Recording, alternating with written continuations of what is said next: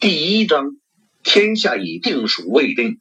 第十五节，军心驻扎在万县的谭红，不但手握几千士兵，而且他的战斗经验、从军时间长短，都不是周开荒、赵天霸还有李兴汉这些年轻军官所能相比的。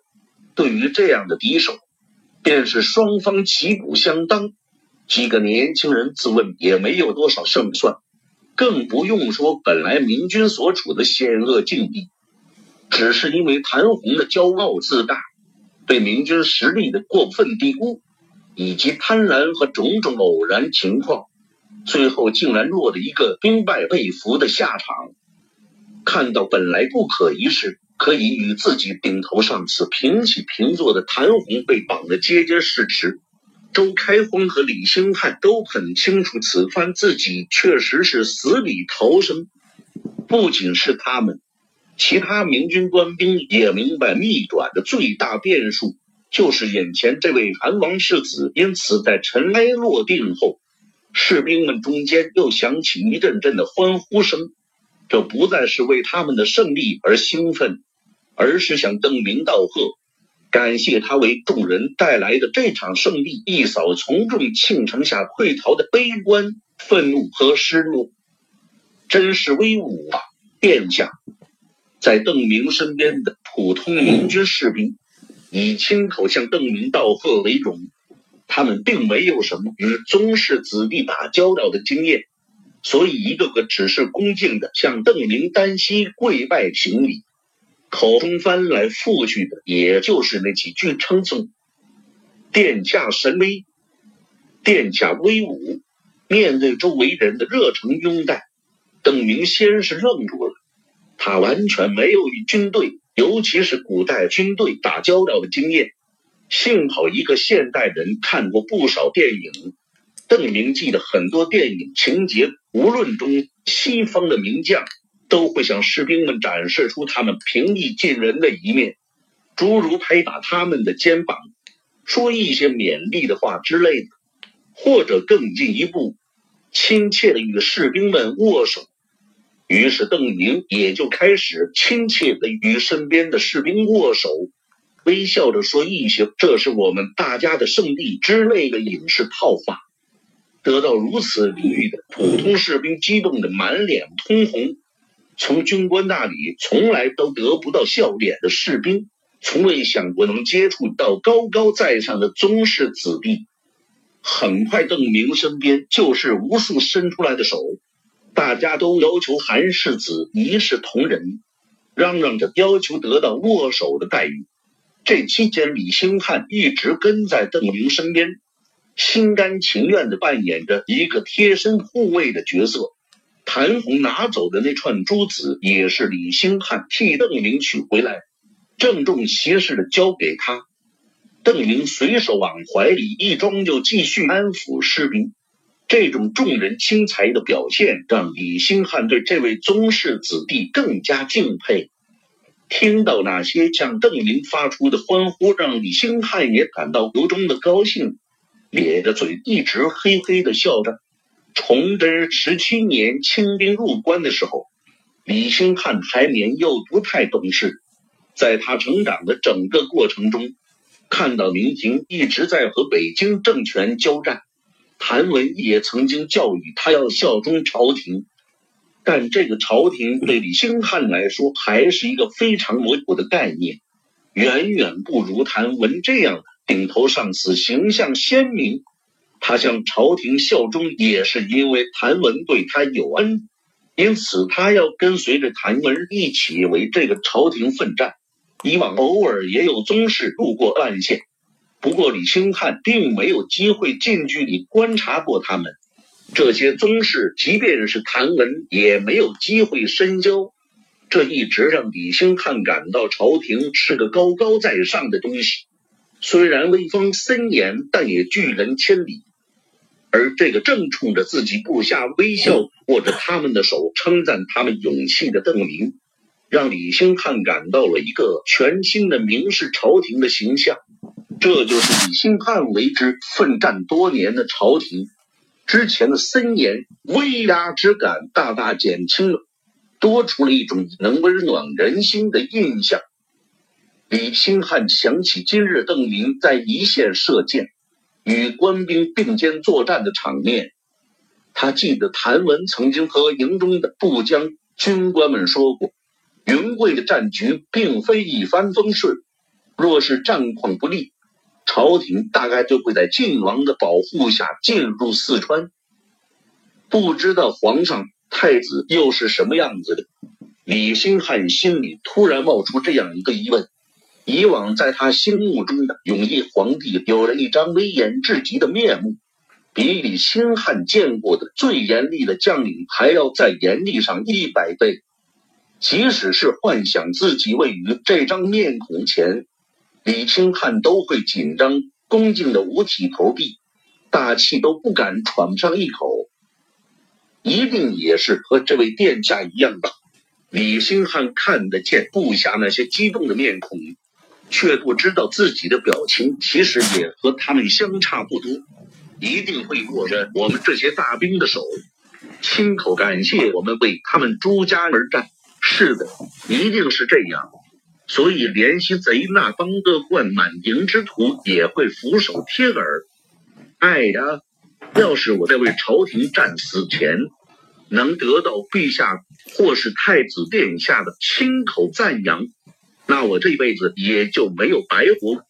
心里转着这些念头的时候，李兴汉不知不觉的把眼前的。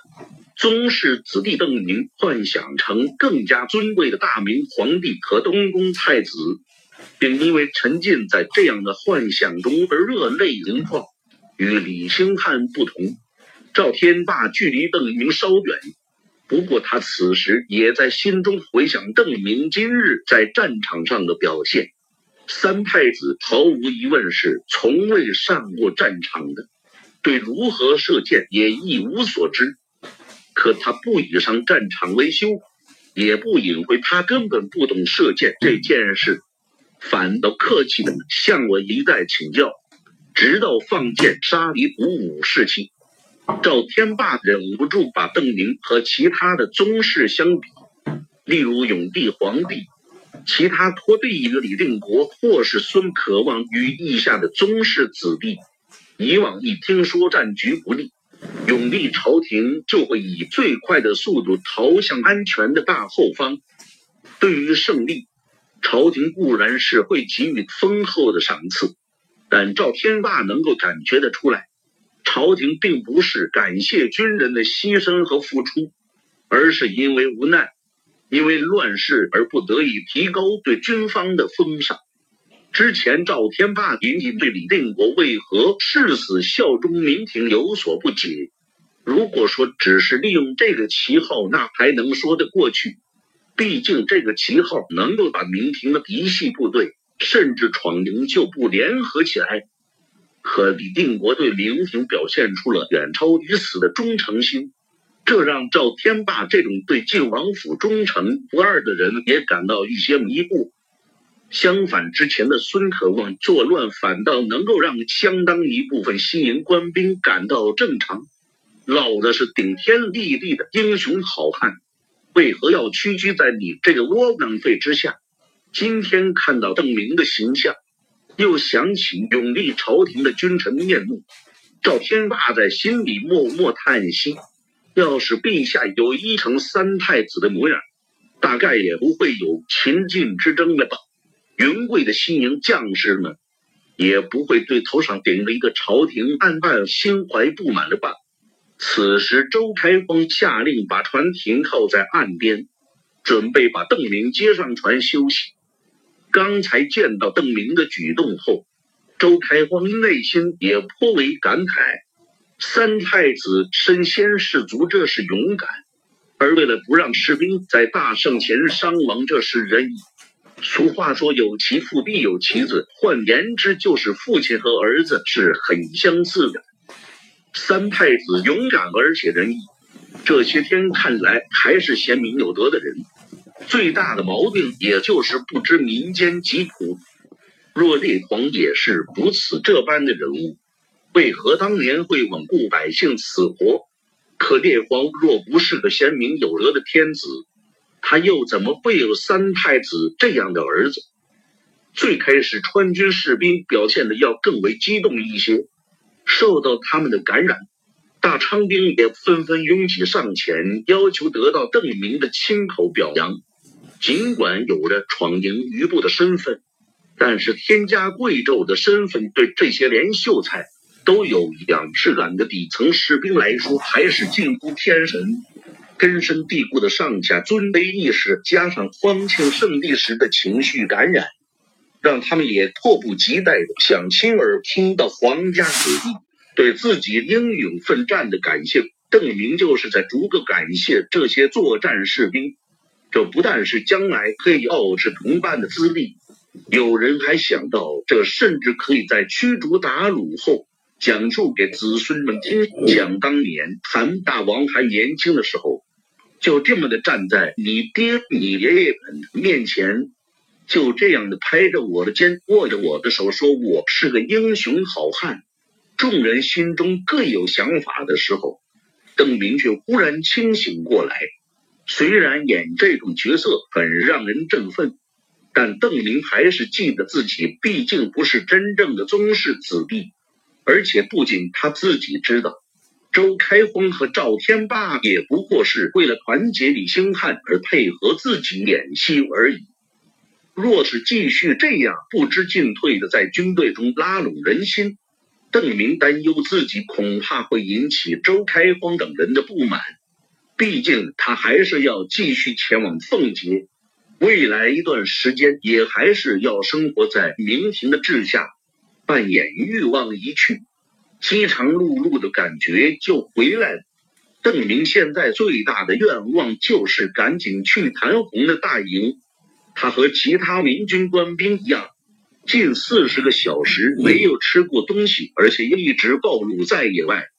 之前分到的一点食物早已消化殆尽。现在邓明满怀对敌军储备的期盼。恨不得立刻就能走进温暖的营帐。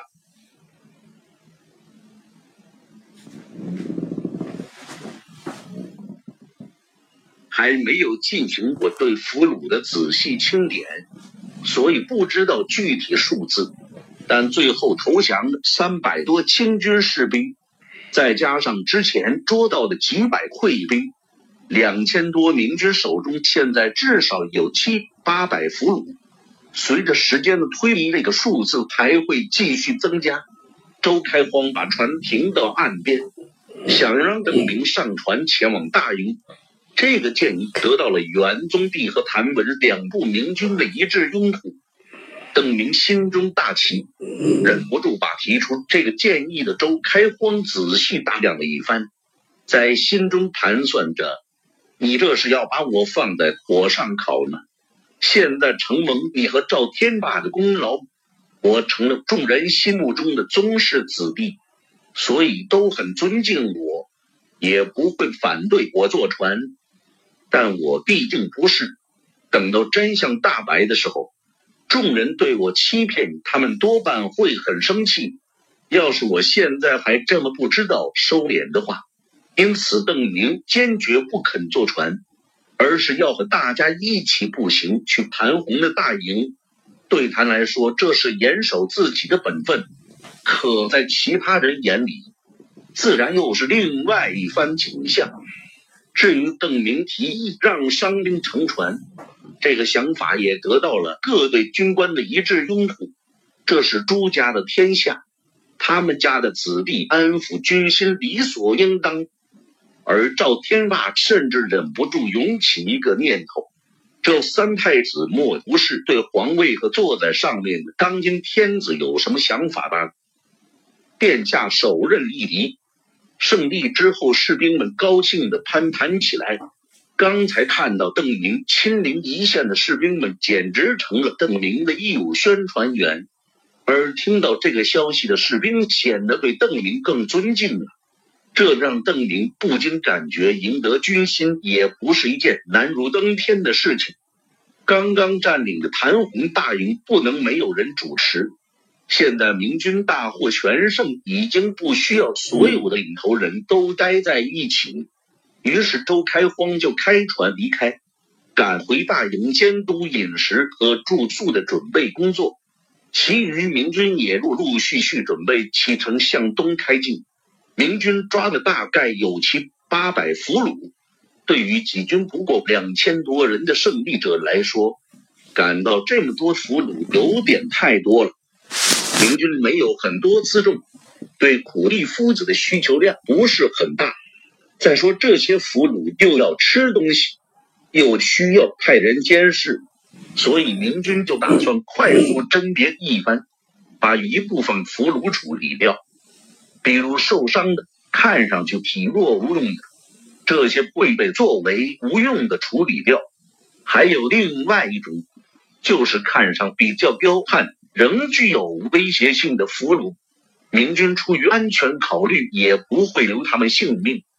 这种甄别当然不是统一和大规模的，而是在远离邓明视线外的自发行动，并且以大昌兵为例。相对元宗地部的大昌兵，谭文余部还是对俘虏比较客气的，同样都是万县人。他们手中的俘虏也远比大昌兵手中的俘虏多。被谭文余部俘虏后，这些谭红的手下急忙喊出他们认识的人的名字，指望找到熟人以保全性命。那些负伤行动困难的俘虏万县兵也没有像大昌兵那样杀掉他们，而是留下他们自生自灭。之所以现在有些明军士兵才对俘虏下手，那是因为和冲锋时有快有慢一样，明军的士气同样是参差不齐。刚才胜负未分，明军士兵的士气远不如现在高涨。有些人就想偷偷给自己留条退路，若是最后明军战败，他们或许可以靠施舍给被俘敌兵的一些人情来拯救自己的性命。比如，就是想改换门庭投降谭红，也需要有个中间人给介绍，不是吗？于是有部分士兵就和他们抓住的俘虏达成协议：若是明军取胜，他们负责保护这些清兵的安全；而若是谭红最终胜出，这些清兵反过来负责俘虏他们的明军士兵的性命。对于士兵们的这点小心思。军官们一个个都心里有数，也就是邓明对此一无所知。但是明军本来就是由溃兵组成，两天来一直是被清兵追击的丧家之犬，士气有些浮动一点也不奇怪。有的军官也未尝就没存这心思，只有特别坚定的才把事情做绝一点一滴不留。比如周开荒和他身边的十几个人就没抓到一个俘虏，而跟在他身后的队员则抓了一些。等到胜负已明，连谭红本人都被盛擒活捉，这些俘虏就完全是无用的累赘了。守诺的人还继续他们与清兵的协议，而不太守信的就干脆处理掉这些合作者。毕竟这种协议传出去也不好听。还容易给自己惹祸。当两千名军压着六百多名俘虏浩浩荡荡的开进谭红的大营，周开荒已经布置好了岗哨，烧了一些水给将士们饮用。攻破大营的时候，周开荒俘获了四五个没来得及逃走的伙夫。这几个毫无威胁的厨子，周开荒也没斩草除根，而是让他们做饭。现在大批的俘虏抵达，明军就派出人手监视他们，让他们砍柴烧火，营地里就点起一堆堆的篝火。胜利者围着这些明亮的火堆，温暖着自己的身体，兴高采烈地聊着今天的战斗，向周围认识或是不认识的人吹嘘着自己的英勇善战。几个伙夫先是给军官们做好了饭。接着指导俘虏们淘米、刷锅，给明军准备食物。俘虏们也尽心尽力的工作着。根据一般的惯例，表现最好的俘虏可以活下来，成为军队的苦力夫子。随着时间的推移，有可能获得信任，重新成为战斗兵。个别手艺好而且能把握机会的，则能成为伙夫，负责做饭，是个好差事。不但能吃饱，还受到军中的普遍尊敬。虽然不能参加战斗，抢劫，但也没有性命之忧。邓明兴致的观看着营地里的动静。之前他从未有机会知晓整个营地的运作，今天却被军官们群星捧月一般的围在正中，各项工作安排都向他报告，等候他的指示。当然，这些命令邓明也不清楚该如何下达，统统采纳周围军官们的建议。等这些俘虏做好饭，会给他们吃一点？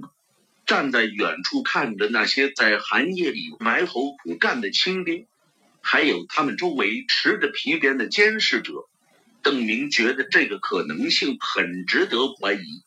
事实证明，邓明的怀疑很有道理。